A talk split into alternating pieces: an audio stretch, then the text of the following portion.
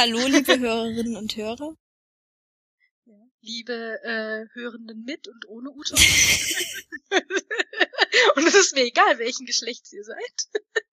Äh, Ich verfolge gerade eine sehr interessante Twitter-Diskussion. ach so. ähm, dass man weibliche Körper nicht als äh, weibliche Körper beschreiben darf, sondern nur als Menschen mit oder ohne Uterus, was einen natürlich dann wieder ähm, schwierig, also was einen wieder schwierig macht, dann irgendwie zu unterscheiden, wenn jetzt zum Beispiel jemand transsexuell ist oder eine Hysterektomie hatte oder, ähm, oder intersexuell ist, weil er halt irgendwie ja, weil er beide Geschlechtsteile hat oder so. Oder Twitter halt, ganz einfach, ne? Ja, das ist Also Hermaphrodit. Halt Intersex. Also gehören halt mit dazu, aber sagt man Twitter noch? Ist das dann irgendwie Ich glaube, man sagt ja. Hermaphrodit mittlerweile, weil das Ja. irgendwie vielleicht, also es klingt auf jeden Fall gebildeter. Genau, Hauptsache es klingt gebildet. Das ist wichtig. Okay, und jetzt, nachdem wir für die Klicks gesorgt haben, ähm, genau, äh, können wir uns langsam auf das Thema der, der dieser Folge einschießen. Wir, Ja, also zuerst habe ich natürlich noch eine, eine Bio-Frage. ja, Ja. Und zwar äh, sind wirklich 98 Prozent der DNA Junk-DNA und zu gar nichts zu gebrauchen?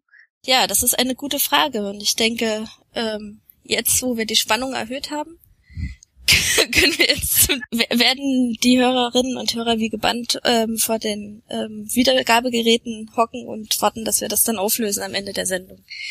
Äh, gut.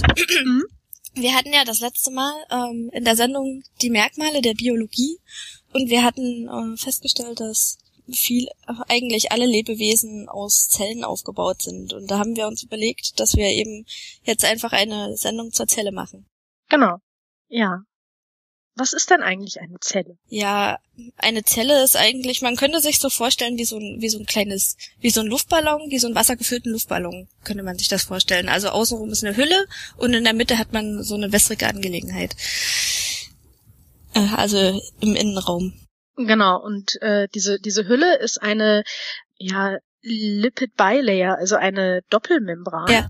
ähm, die quasi eigentlich nichts anderes ist als als Fett. Also so Fett mit einem äh, äh, Phospholipide heißen die dann. Ähm, also die haben eine äh, einen hydrophilen Teil, also ein Köpfchen, was ist hydrophil? Äh, hydrophil heißt, es mag gerne Wasser und einen sehr langen hydrophoben Teil, also einen Teil, der kein Wasser mag. Da, das Ähm, kann man auch lipophil nennen dann, also fettliebend. Genau, genau. Und äh, jetzt muss man sich wirklich vorstellen, dass das ist wie so ein Streichhölzchen mit dem kleinen, äh, der Schwefelkopf ist aber nicht aus Schwefel, sondern ist halt aus einem äh, hydrophilen Material. Und dann hat es ein langes Schwänzchen, was äh, eben fett ist.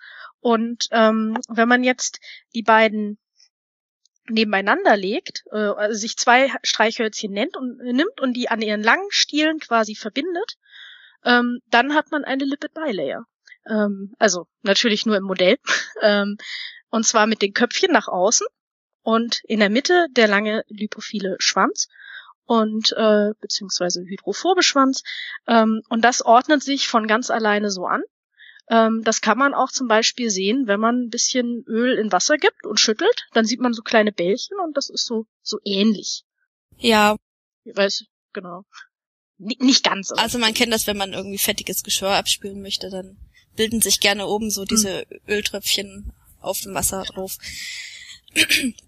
Ja, ähm, meistens versucht halt dieses der hydrophobe Teil möglichst weit vom Wasser wegzukommen und sich dann auch so zusammenzulagern, dass die Oberfläche wen möglichst wenig mit dem Wasser in Berührung kommt oder dass die minimiert wird. Ähm, der, Mhm. der Teil der Oberfläche, der mit dem Wasser in, in Berührung kommt. Ähm, aber so als ähm, ähm, Amphiphil sagt man auch dazu.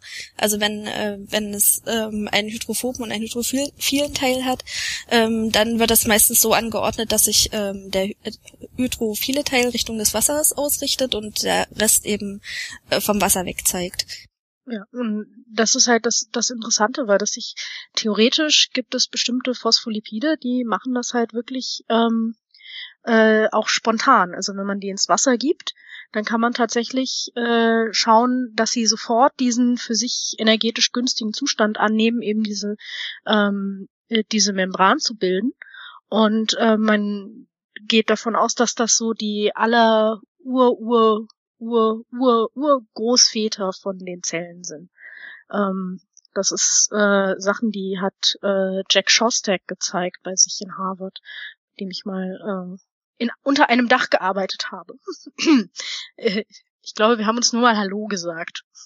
ja, was man noch dazu sagen kann, äh, in der so einer Zellmembran befinden sich natürlich nicht nur diese ähm, Phospholipide, sondern auch äh, ganz gerne Cholesterin.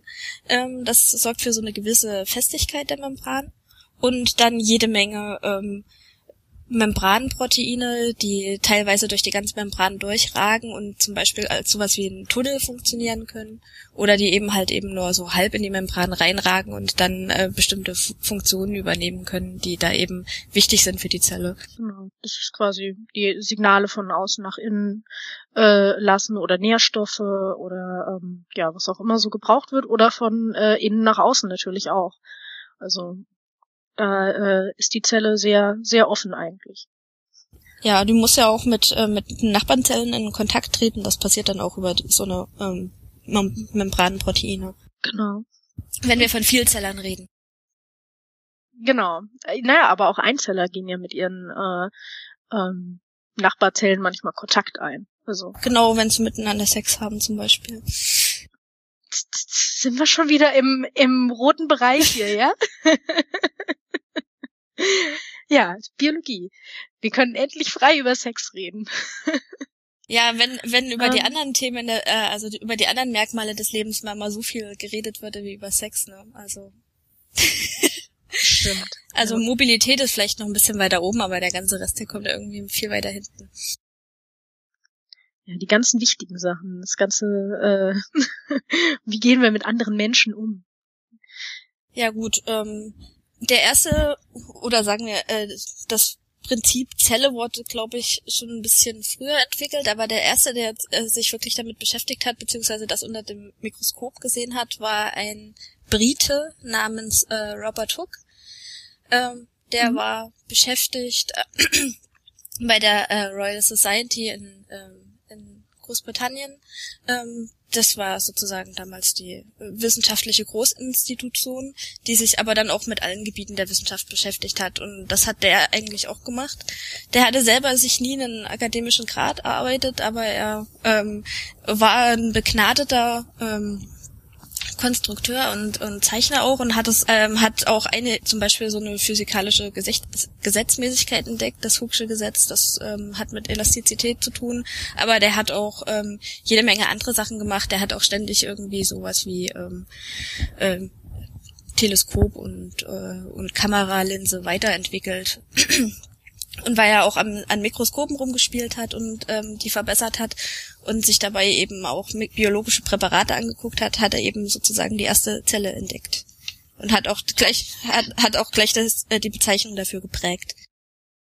Genau, weil das äh, er fand, dass das aussieht wie die Zellen von äh, von Mönchen und ähm, deswegen hat er die äh, Zellen genannt.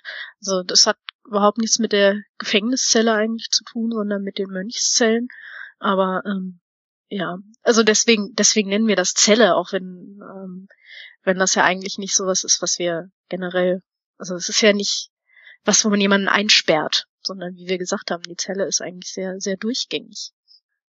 Äh, ja, also sie steht auf jeden Fall in ständiger äh, Wechselwirkung mit ja. ihrer Umgebung, ja. ähm, aber sie hat auch ein ganz gutes Prinzip für sich erfunden, nämlich ähm, die Abgrenzung zur Außenwelt, was ähm, auch sehr wichtig ist, weil man dadurch ähm, zum Beispiel bestimmte Prozesse steuern kann. Chemische Reaktionen ähm, laufen dann, äh, können dann ähm, auch gesteuert mhm. werden oder ähm, auch die Möglichkeiten eben ähm, Energie zu gewinnen, um die dann für andere Prozesse zu verbrauchen.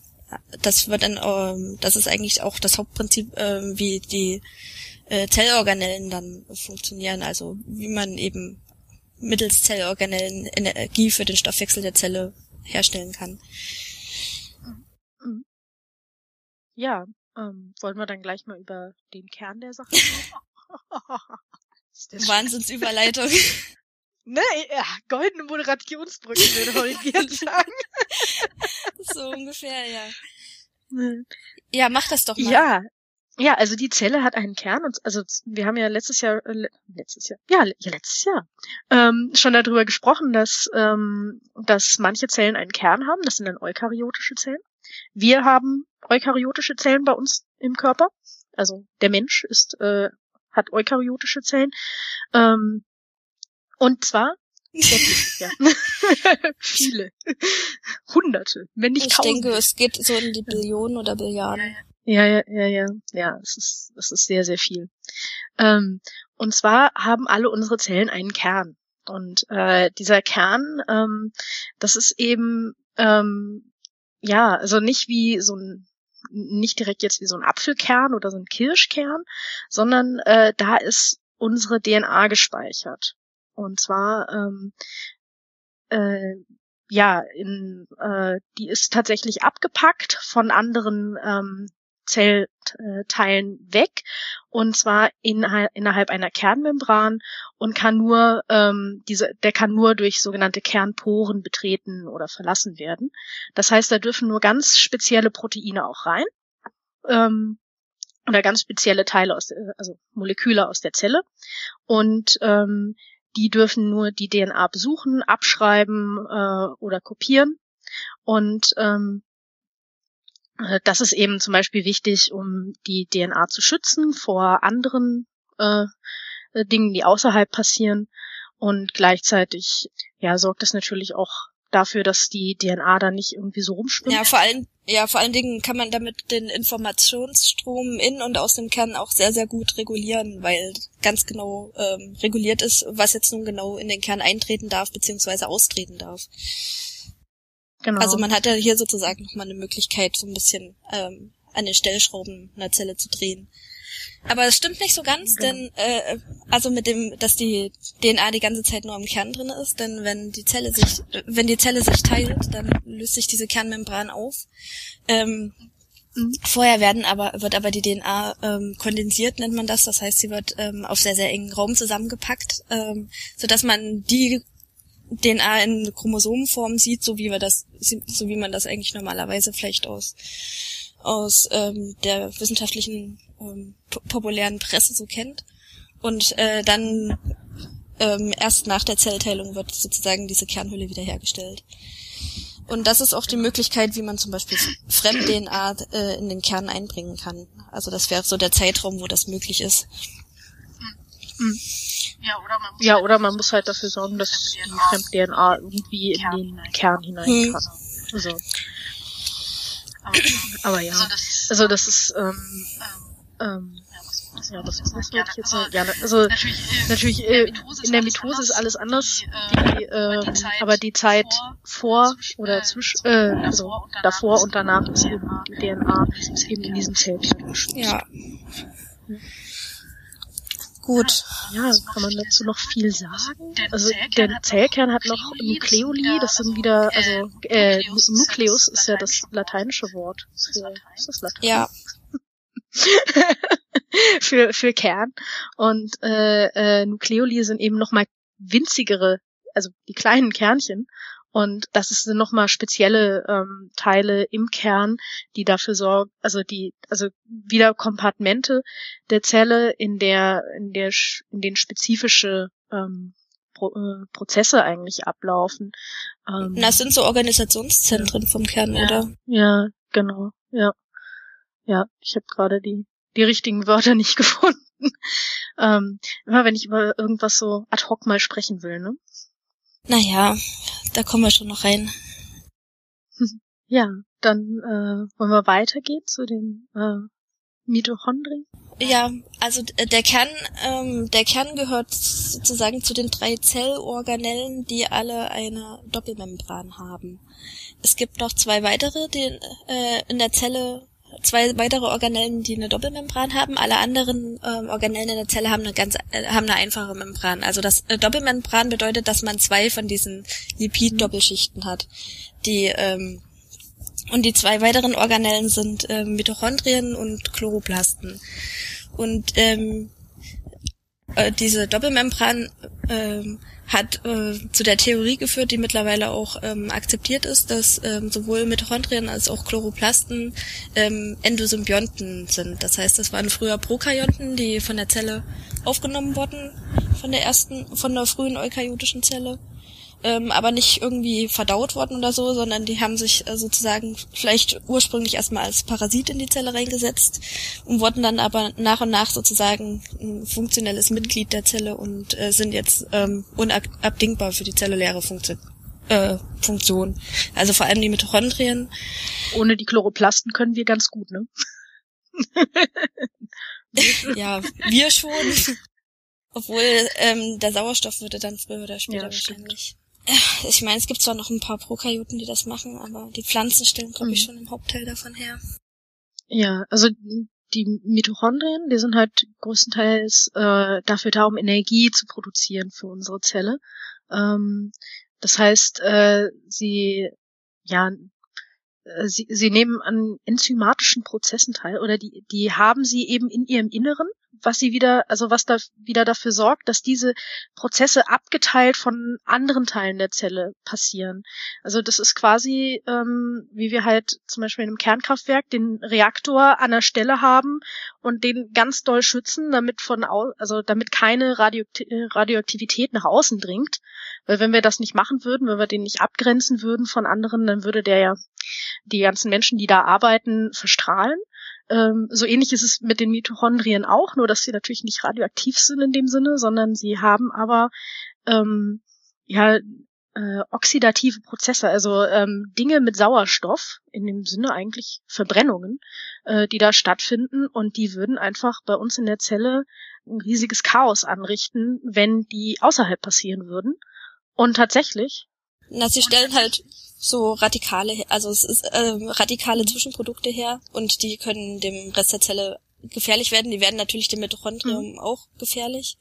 Aber ähm, da sind die Prozesse dann halt so, dass ähm, da relativ schnell Sachen ersetzt werden, die ähm, und da sind auch entsprechende Enzyme vorhanden, die sozusagen solche Radikale abfangen können genau. und zersetzen können. Also die haben quasi den Schutzmechanismus schon drin. Und dann sieht man auch, was, also wenn man dann mal guckt, was passiert, wenn so ein Mitochondrium nicht mehr richtig funktioniert, wenn die nämlich kaputt gehen. Ähm, das ist auch ein Prozess, der kann gewollt eingeleitet werden von der Zelle, aber er kann halt auch so passieren. Und dann, wenn das Innere nach draußen kommt von der, vom Mitochondrium, dann begeht die Zelle Selbstmord. Oder genau oder wenn die Zelle Selbstmord begeht, dann, äh, dann geht auch das Mitochondrium kaputt und beschleunigt das. Ansonsten kann man die Mitochondrien vielleicht nur ein bisschen wie äh, mit Pumpspeicherkraftwerken ähm, vergleichen. Also sozusagen, es werden Sachen gepumpt und ähm, äh, in dem Fall sind es halt Protonen und wenn die zurückfließen, dann wird äh, auf diese Weise mhm. Energie gewonnen. ja, das ist eigentlich so der grundlegende Prozess. Äh, und äh, dabei wird eben werden ähm, Protonen auf Sauerstoff übertragen und es entsteht dann eben äh, Wasser. Also das ist der sauerstoffverbrauchende Prozess dabei. Also Protonen und Elektronen werden auf Sauerstoff übertragen. Erst die Elektronen, dann die Protonen. Ja, also ähm, das ist eigentlich das, was in den Mitochondrien passiert. Ähm, was noch ganz interessant ist, ähm, da die äh, Mitochondrien ja früher mal ein eigenes Lebewesen waren, ha ähm, haben die noch ähm, selber Überreste von DNA in, im Inneren, also ganz im Inneren.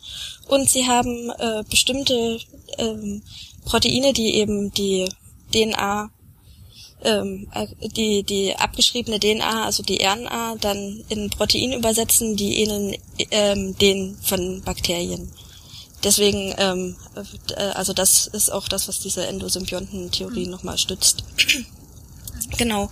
Und Chloroplasten haben ähm, genau, bei denen sieht das ganz genauso aus. Also die haben auch diese speziellen Proteine, die ähm, den Bakterien ähneln, äh, den bakteriellen Verwandten äh, ähneln und die haben eben auch so eine Plastiden-DNA noch. Also bei den bei mitochondrialer DNA ist es auch noch sehr interessant. Ich weiß nicht, hattest du das eben gesagt, dass die nur von der Mutter vererbt werden im Normalfall. Also Genau. Also wenn, nee, wenn. Äh, Mama und Papa sich doll lieb haben und ähm, äh, die Mama-Eizelle mit der Papa-Samenzelle verschmilzt, dann hat die Samenzelle normalerweise wenig Mitochondrien äh, mit dabei, die sie dazu gibt. Das kann passieren, das gibt es auch, väterliche mitochondriale DNA, aber das ist sehr selten. Ähm, äh, normalerweise ist es so, dass in der Eizelle von der Frau natürlich die ganzen Mitochondrien ähm, schon äh, vorhanden sind und deswegen wird eben, werden die Mitochondrien und auch die mitochondriale DNA nur über die äh, mütterliche Linie vererbt und darüber kann man halt auch sehr viel interessante Forschung machen. Ähm, also ja, also zum Beispiel hat man auf diese Weise festgestellt, ähm, dass die Wikinger mal in Amerika waren und sich dort auch mit der lokalen Bevölkerung mhm. gemixt haben, sozusagen das ist äh, eine Möglichkeit, was man feststellen kann. Und was ich auch äh, ganz spannend finde, es gibt so tatsächlich Krankheiten, die damit assoziiert sind, dass äh, mitochondriale DNA äh, mutiert ist. Und es gibt mittlerweile schon ähm, ein Kind, das äh, ähm, drei Eltern hat, weil die Eltern wollten halt verhindern, dass es die fehlerhafte mitochondriale DNA der Mutter erbt und haben eben die Eizelle von einer anderen Frau genommen mit einer gesunden mitochondrialen mhm. DNA. Das ist äh, eigentlich so ein Punkt der spannenden Forschung. Ein anderer Punkt spannender Forschung ist, dass ähm, die mitochondriale DNA wohl mit der Zellkern-DNA wechselwirkt und dass da auch nicht alle so richtig gut zusammenpassen. Also das ist irgendwie ähm, wo eher noch Forschung, die so in Kinderschuhen steckt und ähm, was man eben bedenken sollte, wenn man sozusagen so ein Drei-Eltern-Kind fabriziert. Aber ähm, ähm, das ist jetzt ähm, so ein mhm. relativ neues Thema, was sie sich angucken, wo aber noch nicht so richtig mhm. viel dazu bekannt ist.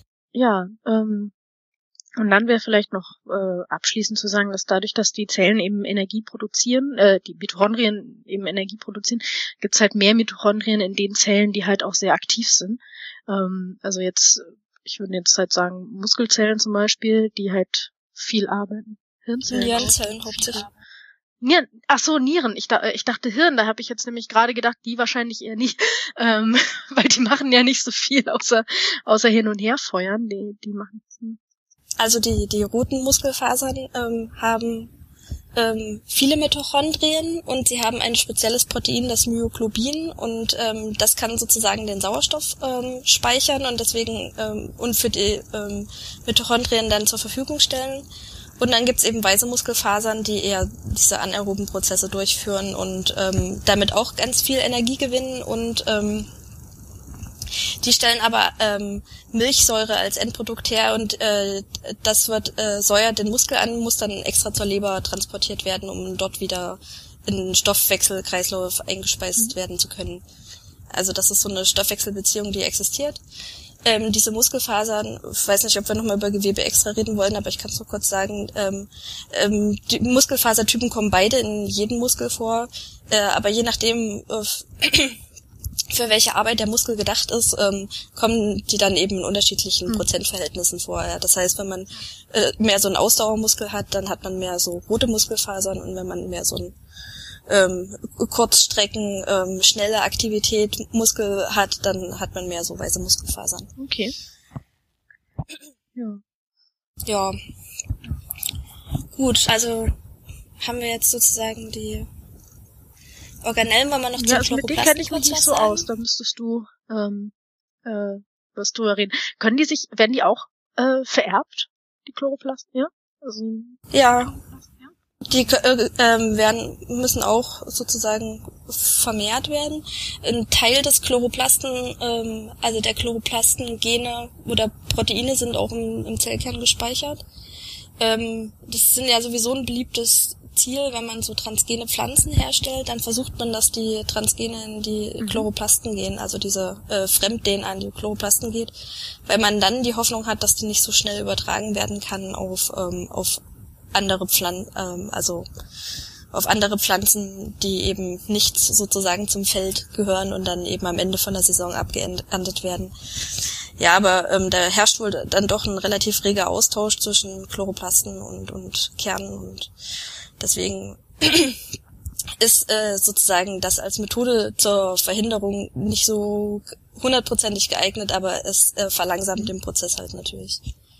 Ja, ansonsten funktioniert halt ähm, Chloroplasten so, dass das Licht auf spezielle Proteine trifft. Dadurch werden auch wieder ähm, Elektronen über die Membran transportiert. Und das sorgt dann eben dafür, dass dann im Endeffekt Energie entstehen kann, wieder wie in so einem, was weiß ich, ähm, wie in so einer Talsperre, die eben zur Stromgeneration gewonnen wird, dass da eben ähm, was über die Membran fließt und dabei so eine Art ähm, Rotorstator äh, Prinzipmotor antreibt. Genau, also das ist das eigentlich, was bei der. Photosynthese passiert. Sag mal, Möpern, hat dich schon mal jemand den Golgi-Apparat holen lassen?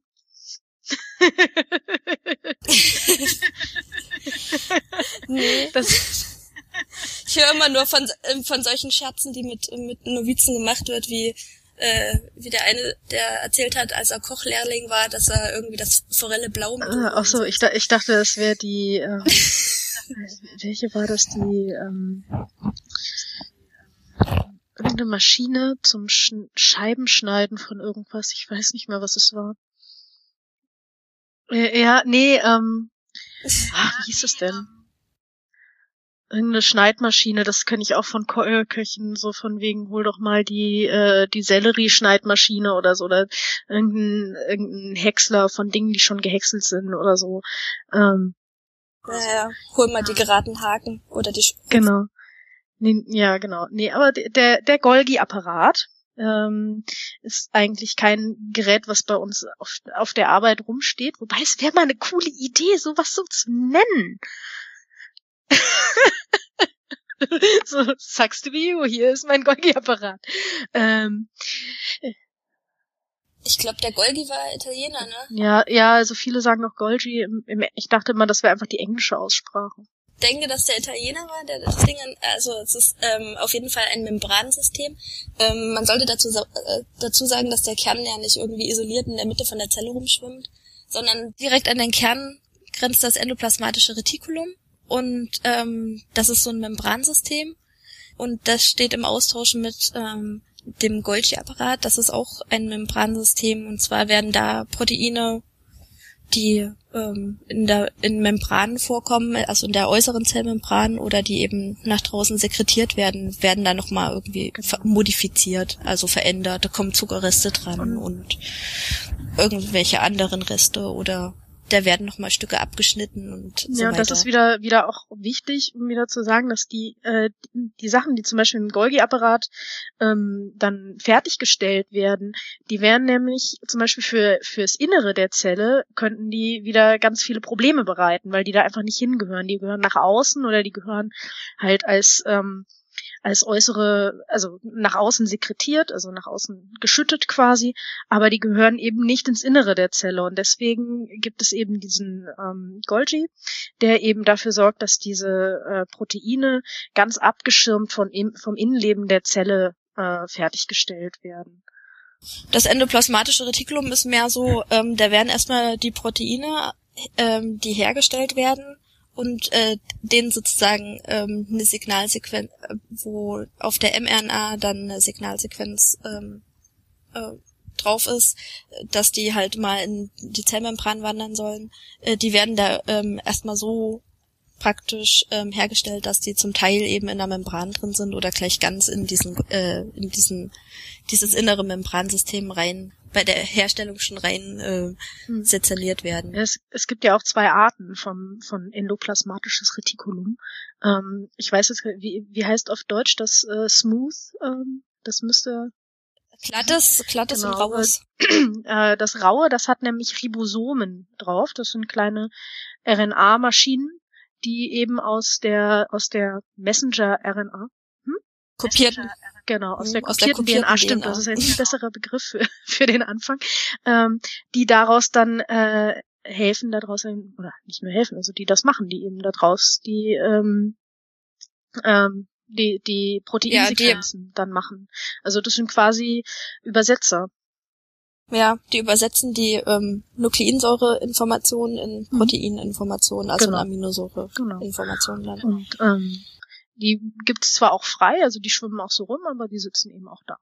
Ja, das ist, ähm, also äh, der Golgi-Apparat hat eben auch, also jetzt vom endoplasmatischen Retikulum wieder zum Golgi-Apparat, der hat eben auch äh, die wichtige Funktion, halt ähm, die Pro äh, Proteine zu sortieren, um sozusagen zu sagen, so hier, ihr geht jetzt zur Zellmembran oder hier, ihr geht zurück ins endoplasmatische Retikulum oder hier, ihr geht zu den Lysosomen, das ist auch noch so ein Zellorganell, das ist mehr oder weniger so ein äh, Verdauungsorgan wo halt ähm, kaputte Proteine und alles, was die Zelle von außen frisst und so weiter, ähm, verdaut werden einfach durch verschiedene Enzyme.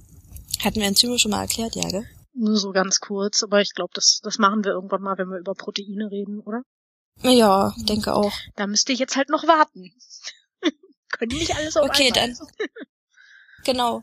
Äh, dann können wir vielleicht zum Schluss noch sagen, dass äh, so eine eukaryotische Zelle vor allen Dingen ähm, nicht so haltlos, äh, also sozusagen als wassergefüllter Luftballon im, im Raum rumhängt, sondern dass sie im Inneren ein sogenanntes Zellskelett hat oder Zytoskelett. Und das ist aus so kleinen Proteinen, also Eiweißfäden aufgebaut, die das, die Zelle durchspannen. Und ähm, das ist eigentlich auch ein ganz interessantes äh, Konzept. Ähm, weiß nicht, ob wir das jetzt können wir noch mal kurz drüber reden. Also ähm, erstmal ist dieses sind diese großen Proteinfäden meistens noch aus kleineren kugelförmigen Proteinen aufgebaut, Mhm. also kleineren kugelförmigen Eiweißen und ähm, die sorgen halt dafür, dass die Zelle eine bestimmte Form hat und dass die sich auch ähm, bewegen kann. Also wenn die sich so fortbewegt, das heißt, die kriecht dann so, die bildet so kleine Scheinfüßchen aus und äh, verankert sich ähm, im, in, der Unterlage und dann zieht sie sich sozusagen an diesen Verankerungspunkten vorwärts. Ja, dafür ist so ein Zytoskelett ganz wichtig und natürlich auch für den äh, Transport innerhalb der Zelle. Da ist- gibt's ähm, eine spezielle ähm, Form davon, dass es sozusagen, als würde ein kleines Schienensystem die Zelle durchspannen, auf dem sozusagen wie kleine Wa Waggons transportiert werden. Meistens Ja, das- in den Vesikeln, oder? Ja, genau. Oder aber auch wenn du dir so Nervenzellen anguckst, da werden auch durch diese langen äh, Fortläufer, die Axone, ähm, Mitochondrien lang transportiert, dass auch ähm, alle Stellen der Zelle mit, mit Energie versorgt werden. Ja, dann Ja, die sind in, also es gibt noch in, äh, hier die Mikrotubuli, die äh, in der Zellteilung dann auch besonders wichtig sind. Ja, das ist das Schienensystem sozusagen. Genau. Die machen beides. Ja. Und die machen auch, äh, wenn die, äh, wenn die Zellen halt so nach außen so wie Art Wimpern oder so hat, das machen die auch. Und sich da- damit fort äh, und damit irgendwie eine Bewegung hergestellt wird. Also So. meistens werden so Zilien und Flagellen, ähm, die machen ja meistens nur so eine Schlagbewegung und dann wird dann irgendwie außen so ein Flüssigkeitsstrom damit induziert. Ja, ich, ich komme ja aus dem Bereich der Zellteilung ähm, und der, äh, also so zum Teil, und da sind die Mikrotubuli eben auch sehr wichtig, zum Beispiel um die, ähm, die DNA, die dann kondensiert ist in Chromosomen, das hatten wir ja schon, ähm, äh, schon erzählt, ähm, die äh, fassen die dann ähm, an in der Mitte und ziehen sie dann auseinander, ähm, damit eben links und rechts in der Zelle dürft ihr euch jetzt vorstellen, wo links und rechts sind, ne, äh, gleich viel DNA ist. Und wenn mit denen zum Beispiel was nicht stimmt, dann kann es sein, dass eben ein, äh, ein Chromosom zu viel oder zu wenig auf einer Seite ist. Und das ist dann Ich glaube, das ähm, Nicht? nach eins der, nee, ich überlege gerade, das denke, das eins der, äh, eins der ersten Krebsmedikamente mit, ähm, nämlich dieses Taxol aus der Eibe, das ähm, auch ähm, genau auf diese Mikrotubuli wirkt, indem es eben verhindert, dass die kürzer werden können. Ah, Und dadurch kann sich die Zelle nicht mehr teilen. Ja, aber ähm, über sowas könnte man dann, glaube ich, mal nochmal gesondert sprechen. Krebsmedikamente ist sowieso sehr interessant. Oh ja. Ja, ich würde mal sagen, ähm, da sind wir einigermaßen durch die Zelle durch. Mhm. Ähm, möchtest du vielleicht noch das Biorätsel auflösen? Ja, also ähm, vielleicht noch abschließend zu sagen, es gibt natürlich noch ganz spezielle Kompartmente der Zelle, aber das sind jetzt mal so die wichtigsten und ähm, ihr habt ja jetzt auch mal gehört, das ist ja auch alles gar nicht so einfach, also da, das ist dann auch schwierig, so einfach drüber zu reden. Ähm, und äh, ja, also wenn jetzt irgendjemand ankommt, es gibt aber noch, ja, dann äh, soll er seinen eigenen Podcast machen, oder? Oder sie. Oder ja, wir können auch noch mal eine Fortsetzung machen, wenn viele Fragen auflaufen. Genau.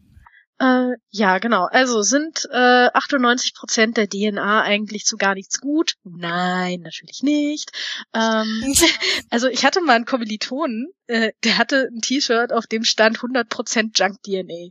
Ähm, das fand ich sehr lustig. Deswegen fiel mir auch diese Frage wieder ein, weil früher hat man eben gedacht so, hm, also ein großer Teil der DNA kodiert nicht für Proteine. Also wir haben ja schon gesagt, dass auf der DNA Informationen für eben diese Proteine ist aber eben nicht nur. Da sind auch strukturelle Elemente, wie zum Beispiel die DNA in der Mitte oder an den Außenseiten von den ähm, von der DNA, also Mitte und Enden. Das sind äh, das sind Sequenzen, die sind einfach wichtig äh, für die Zellteilung und äh, für die Funktion der Zelle. Ähm, und dass die DNA nicht einfach ähm, weg von den Enzymen weggefressen wird, genau, also genau. von den Enden her. Ja, Genau, genau, das wollte ich damit sagen. ohne ohne zu, zu sehr ins Detail zu gehen. Ähm, dann gibt es natürlich auch noch Teile der DNA, die äh, für Dinge kodiert, die eben keine Proteine sind, also zum Beispiel für RNA, also auch die DNA, die abgeschrieben wird, ähm, die kann von ganz alleine schon funktionieren. Ähm, darüber reden wir bestimmt auch nochmal. Und ja, äh, ein großer Teil ist, denke ich, sozusagen äh, Informationsverarbeitungssystem, wo dann halt eben ähm, gesagt wird, jetzt darf ein bestimmtes Gen abgelesen werden oder jetzt wird es eben nicht abgelesen oder jetzt wird es niemals mehr, niemals ähm, in seinem Leben abgelesen werden in dieser Zelle halt. Genau. Das ist ähm, sehr, sehr wichtig, damit die Zellen dann auch äh, wissen, wenn sie sich einmal zu einer Muskelzelle spezifiziert haben, dass sie dann auch für immer jetzt eine Muskelzelle sind. Mhm. Genau. Ja, und äh, deswegen äh, ist es natürlich, es ist dann auch schwierig zu sagen, wie viel Prozent der DNA kodiert jetzt für irgendwas und äh, oder nicht, weil man dann natürlich auch wieder überlegen muss, was ist denn jetzt kodieren? Ähm, dann, ähm, also wir haben auf jeden Fall äh, nicht nur ähm, ja Informationen für Proteine auf der DNA, sondern ganz äh, ganz ganz viel weiteren Informationen noch und ähm, die ist also nicht äh, äh, nicht so einfach zu kategorisieren. Immer. So ein, was jetzt für was. Ähm, ich glaube, das mache ich weg. Das war irgendwie blöd gesagt. Also, ähm, also es ist dann eben zu äh, wichtig, dann auch zu sagen, okay, man weiß jetzt äh, noch nicht genau, für was äh, manche Teile gut sind, aber ähm, man geht davon aus, dass äh, DNA, die für nichts gut wäre, die wäre auch verloren gegangen. Na gut, ähm, dann hoffe ich, ihr habt wieder so was gelernt bei unserem Podcast, denn wir haben schon als Feedback, dass Leute was lernen hier. Ich habe es nicht geschafft, diesen, ja, ich habe, ich habe es nicht geschafft, ein schlechtes Wortspiel einzu, ähm, einzubauen. Es tut mir leid. Dafür habe ich das wieder. du hättest noch irgendwann des Pudels Kern oder so sagen müssen, oder? ähm, ähm, ja, ansonsten äh, wollte ich mich natürlich äh, oder bedanken wir uns für die ganzen Downloads, würde ich schon mal sagen. Es waren einige. Ähm, und äh, auch für das tolle Feedback. Ähm, und für die Leute, die ähm, äh, und nochmal ein Danke an die Leute, die sich sozusagen jetzt für eine Verbesserung der Podcast-Qualität einsetzen werden. Ja, da, da müssen wir auch, äh, wir müssen dem Hoaxmaster wohl ein bisschen zu Füße fallen. Der äh, hat nämlich zweimal für uns Werbung gemacht. Ja, mhm. das stimmt. Mhm. Äh, einmal, einmal bei sich im Schall- und Rauch-Podcast, wo zwei Opas vom Krieg erzählen. Ähm, sehr, sehr amüsant. Ich finde ihn immer wieder gut. Ähm, und äh, dann noch im Hoaxilla Podcast selbst, wo wir quasi äh, in der Audible-Werbung sind. also Audible bezahlt dafür, dass für uns Werbung gemacht wurde. Auch schön. Ne? Super. Ja, und ähm, ich denke auch so ein bisschen bei Nele Heise, die uns sozusagen in die Podcasterinnen Liste aufgenommen hat nach nur einer Folge. Ja, das ist, äh, das ist auch super. Und Nele ist auch eine ganz tolle, tolle Frau. Solltet ihr mal treffen, ähm, wenn sie euch lässt. Ähm, natürlich, also wenn ihr sie mal seht, sagt ihr mal Hallo. Die ist sehr nett. Ähm, wer hat uns denn noch alles geholfen? Ich, ich denke, für das, äh, das Header-Bild für den Twitter-Account ähm, danken wir dann in der nächsten Folge. Ja, wenn wir es dann haben. Der, ja, der, der Person, die keine Podcasts hört. Ja, dann muss sie jetzt halt anfangen. ja. Bleibt nichts anderes übrig. Mhm. Okay, Ja. dann wünschen wir euch eine schöne Zeit. Bis zum nächsten Podcast. Bis zum nächsten Mal. Tschüss. Tschüss.